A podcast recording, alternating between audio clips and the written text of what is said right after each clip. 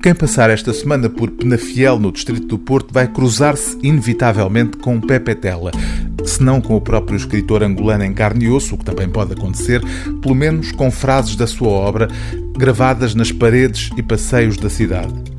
O autor, distinguido em 1997 com o Prémio Camões, é este ano o homenageado do Festival Literário Escritaria. Uma homenagem que acontece em simultâneo com a publicação de um novo romance de Pepe Tela, o 23º livro da obra do autor de Mayombe. Sua Excelência de Corpo Presente, assim se chama este novo romance, é um divertimento irónico que dá voz a um narrador já morto.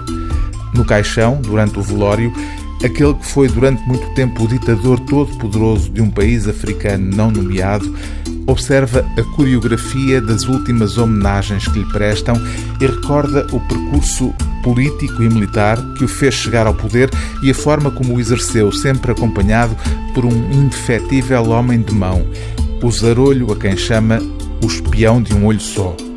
Morto, o ditador constata que a comédia humana prossegue e que Deus, afinal, não compareceu. O mais curioso é o facto de não me interessar por nada, nem pelo facto de estar morto.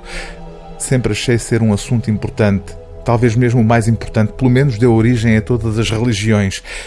Neste momento não é relevante, nem o que realmente se passa no salão. Bem gostaria de soltar uma gargalhada e pôr esta malta toda a fugir daqui.